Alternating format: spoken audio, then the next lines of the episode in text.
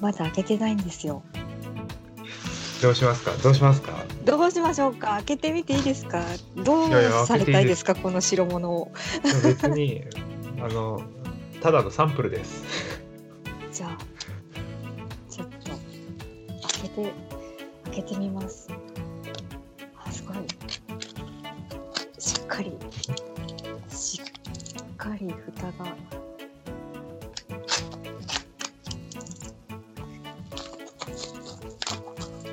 うわ本当に開けてないんだすごいないやもう我慢ですよ本当に。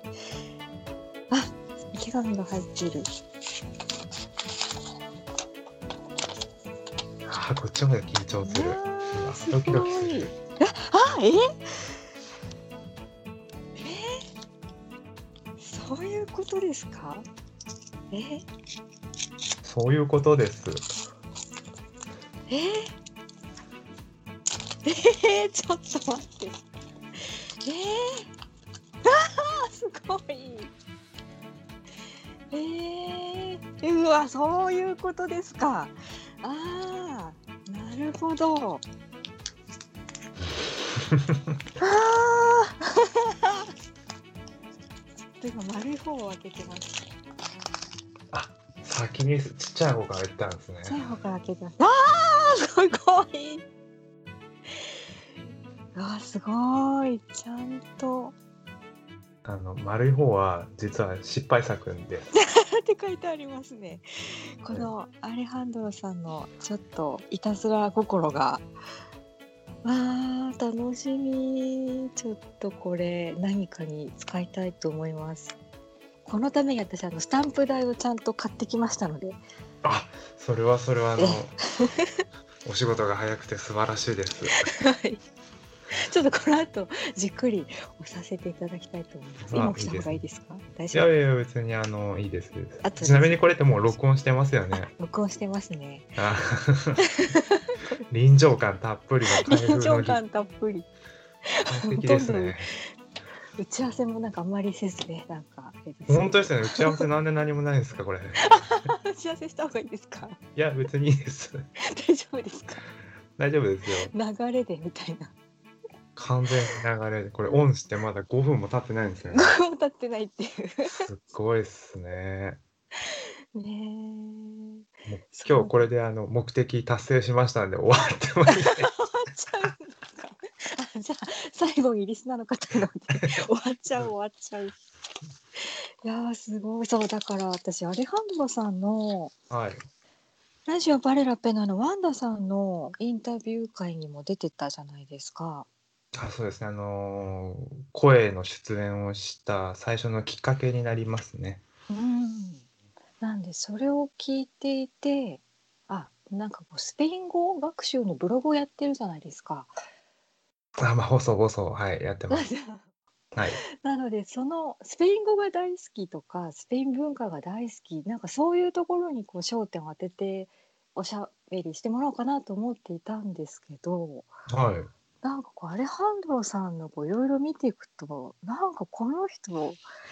うなみたいなのをなんか感じてきてなんて言うんでしょうねものものづくりの人なのかなみたいななんか作る人なのかなみたいなことを感じていてですね。えー、それは、はい、なんか光栄なのか、何なのか、はい、ありがとうございます。なのでなんかそういうクリエイティブな一面をいろんな方に知っていただけたらなと思って今回いろんなお話をしていきたいなと思ってるんですけどああ、そうですね、なんかそうやって言ってもらうと、改めて自分の内面がこうなんか見えてくるんで、嬉しいですね。うんうん、うん、なんかそのブログすらもなんかその何かを作るみたいなものの一環というか、 なんかそういう存在なのかなっていう感じがしていて。ああ、そうなんですよ。このインタビュー前の、あの質問というか、あったじゃないですか、やりとり。その時に気づいたんで、あれ作るの好きなんじゃないっていう、え今更ですか今更っすよ。本当にそう。なんですねだからちょ本当に1週間ぐらい前に、まあ、自分のプロフィールを作り直したんですよ。うんでですよね。はい。なんでかっていうとそれに気づいたからなんです。あ、そうなんですか。はい。結構作るのあ好きかもみたいな。みたいなそうそうだからあさみさんにはあの感謝してます。 あ、 そうなんですか。そうなんです。えーなんかそれに気づいていなかったというのがすごく意外というか、うん。こんなにやってるじゃないですかみたいなところがあって。いや基本的にそのまあブログもそうですしうん。なんか今みんなが話題にしてくれる消しゴムはんこも思いつきで全部やってるんですよ。うんうんうんうんうん。だからな何かこう策略があってとかそういうなんていうんですかね、まあ、計画性は全くないんです。うーんでもきっとなんかここのこのクオリティをまでたどり着けちゃうっていうのはなんかやっぱりのめり込んで大好きなんだろうなっていうのを感じ ていたんですよね。あそうか今手元にあるからこのクオリティって言ってるんですね。そうそうそうなあるほどとはあのメキシコ雑貨店の奈良さんにもお邪魔してあの実物の太陽の石のおモチーおフでしたあれも見て押してきましたから あの見てきましたからあれを。ねえそうなん ですあれただのカレンダーですよ。ただのじゃない。ただのじゃないですよ、あれ。ね、気分がなんだかんだでね騒い騒いでるという騒がかれてますけどね。はい。なので、そカのレンダー辺のお話も聞きながらと思っていたんですけど、はい。あの、ラジオバレラペナの最後にお話ししていたアレハンドロさんの言葉がいろいろ気になっていてですね、 私。はい。あの、ちょっとこれはスペイン語学習のところになるんですけど、はあい。のスペイン語を学んで楽しくて行ってみてさらに楽しくてみたいなそういうのをなんかもっといろんな人に知ってもらえたらとかもっとこの自分のブログが今後スペイン語圏に行く人とかなんかこれから学ぼうとしている人の役に立ったらいいなみたいなことをお話しされてたんですけど、はいそ。のなんかどんなところが学んで楽しかったのかとかアレハンドロさんの視点で見ているスペイン語を教えてもらいたいなと思ってたんですけど。あ、あのーまあ、これスペイン語に限らず語学っていう話になるかもしれないんですけど、うんやっぱり言葉ってその最終目的じゃないんですよね。うんうんあのー学ぶこと自体はまあそれは覚えてっていうのが一つの目標にはなるんですけどじゃあそれは何かっていうとただのツールというかこの手段であって、言葉を使ってさらに何かをしていかなきゃいけないと思うんですよ。うんうんうん、で語学ってやっぱりその幼少期からやれば自然に身につくものですけど大人からだとやっぱり理論的なところから攻めないと覚えられないものなので、まあ、大人というか、まあ、そのある程度の年齢達してからですね小うんあのー覚えるってやっぱり苦痛が伴うじゃないですか。そうですねうん、覚ええられない忘覚えれらちれゃ。ないうそう、うんだから繰り返し繰り返しでやはり単調ですしつまんないし、ましてその英語とかの言語じゃなくてスペイン語って日本の国内においてはまだまだマイナー言語になってしまってるんで、うん、そうですね。うん、独学っていうともう本当字のごとく単独の学習になってしまうケースが。あの一部都心部とうかんそういうのちょっと外国人が多いところは別として他の地域だとどうしても一人ウォッチになってしまうんで、うんやっぱつまんないんですよね。うん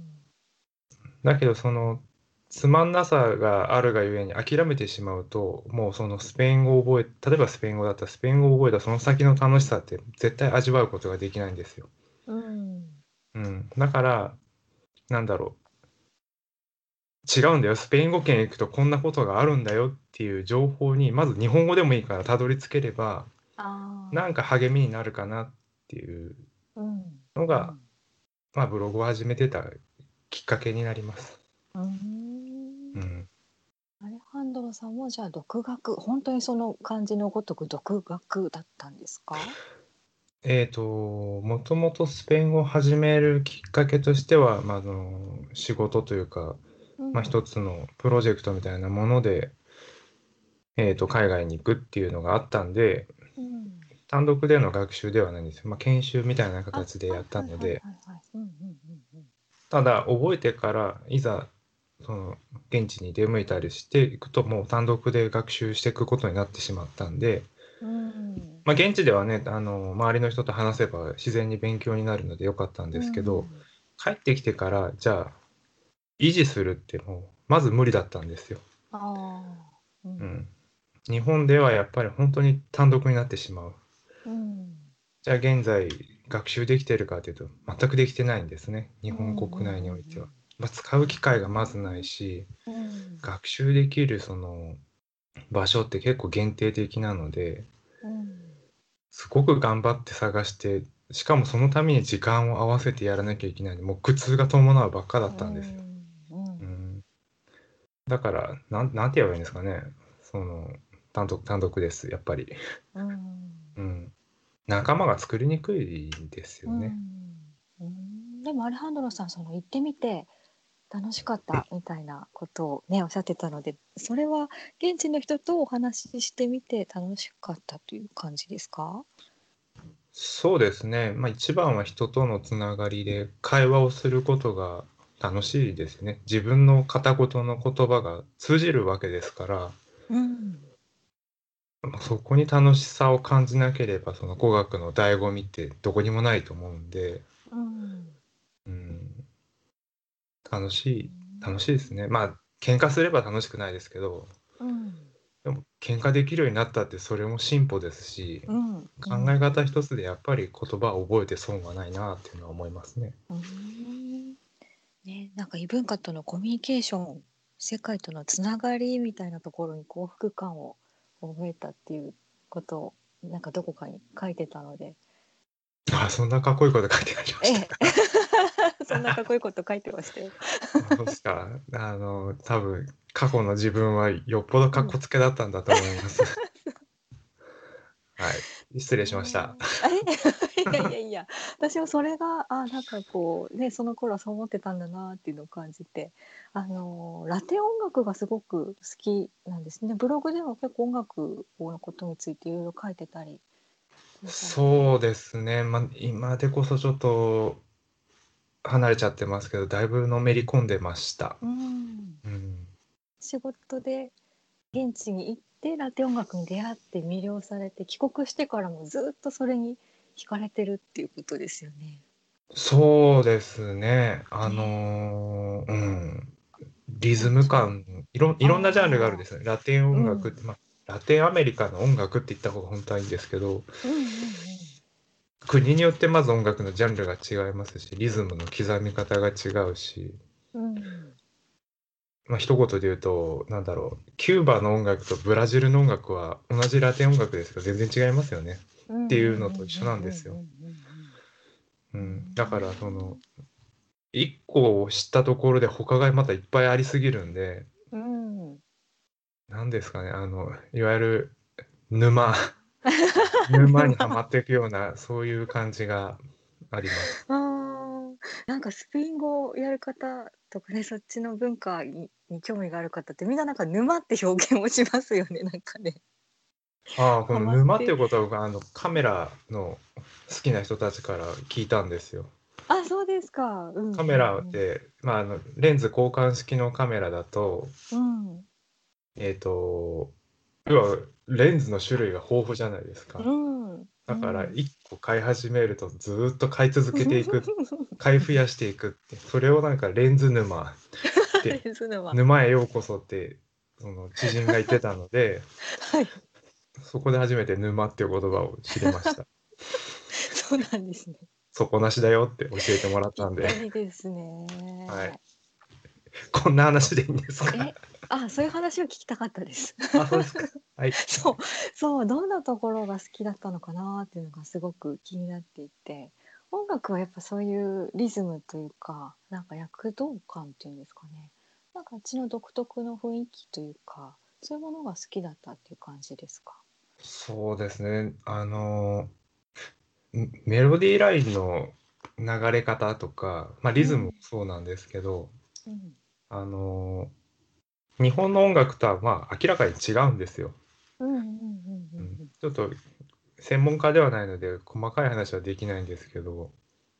いわゆるあの J−POP のあのメロディーラインではないんでうんやっぱり違うその魅力ってのがうん隠れてますよね随所随所に。うんまあ日本の音楽がそれでダメだっていう話ではなくて、うんそこに違う魅力があるんでじゃあそれって一体何だろうってこうずーっと探していくのが面白いなとは思ってます。うんその違いというかななんでこんな素敵なんだろうみたいなのを探っていくことが楽しいっていうことそうですねでラテン音楽って基本的にみんな踊るための音楽なんですよ。うんうんうんうんだからあのクラブとかなんですかねイベントとかでそういう音楽うんうんが流れてくると大抵みんな踊るんですね。うんで踊るためのリズムになってるし踊るためのメロディーラインだし、うん踊るための何ですかあの編集がされた楽曲になってるんですよ。うんうんなんかこう、まあ、そうじゃない音楽ももちろんあるんですけど、まあ、テンポがいいゆる緩やかな音楽でいろいろあっても基本踊ってるんでみんなうんうんうんじゃあその要は踊踊りたくなるような魅力を音楽に込めてるからなんなんかそういうのを見つけていくっていうのが面う白いんです。うんへえでもそれって仕事でそちらに、ね、中南米行くまでは知らなかった世界なん知らないですよ。全あーうんと、うん、また全くではないですけど、ほとんど知らなかったですね。うんうんうんじゃあ出会った時は結構衝撃的といういかや衝撃は衝撃ですよ本当にみんな踊り出すんでびっくりしま すそうなんですね。はいへえ特にあ流れの始め国国ごとにいろんな音楽があってまあ現地で有名ななんていうんですかねちょっと伝統的な音楽に分類されるような楽曲を歌ってる、まあ、アーティストが、まあ、それぞれの国にそれぞれいるんですけどうんうんうんその人たちが歌い出すとまあ国民的音楽なんでうんみんな一斉に踊りますよね。へえおま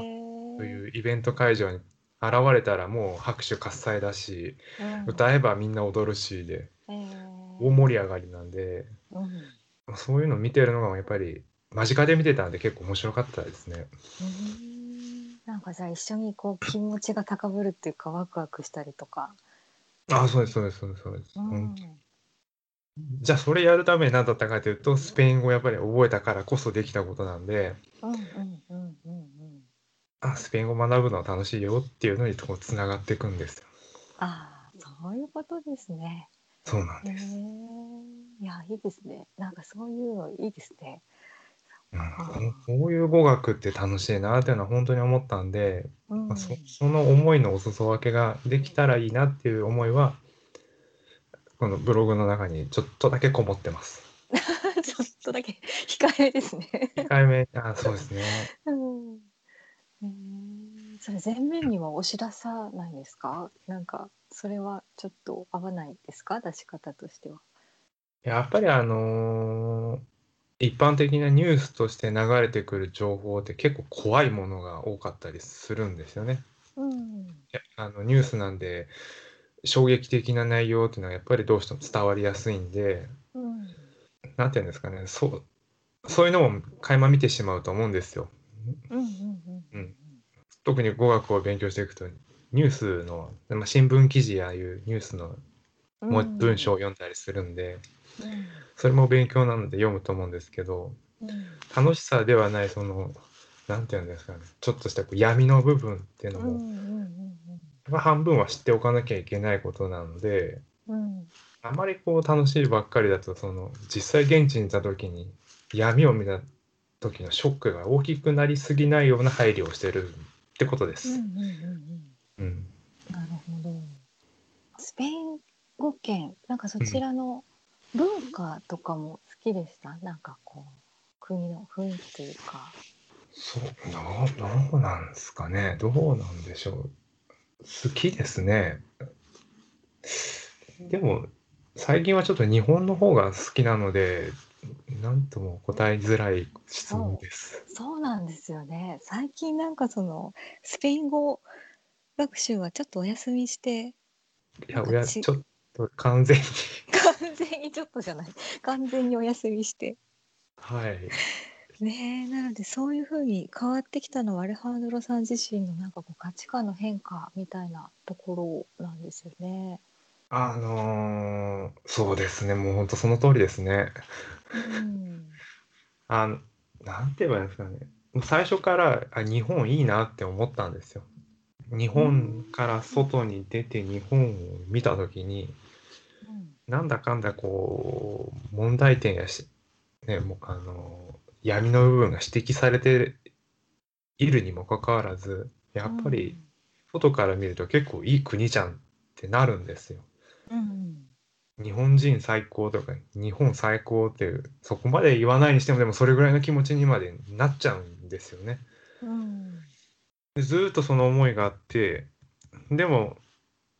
まあ、例えばラテンアメリカとか、まあ、他の国も含めて海外の良さも気持ちの中にはあったのでどっちがいいかこうずーっと天秤に測ってたんですけど最終的にあれ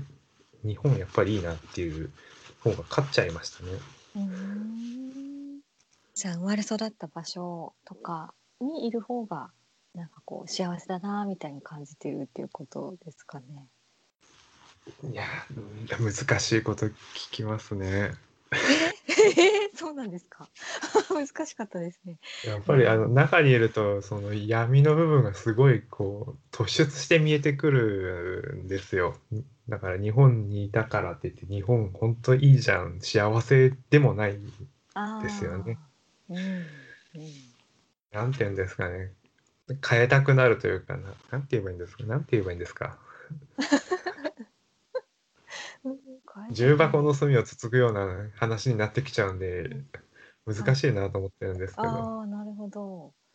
じゃあどこにいてもいろいろ思うことはあるよねみたいな感じですか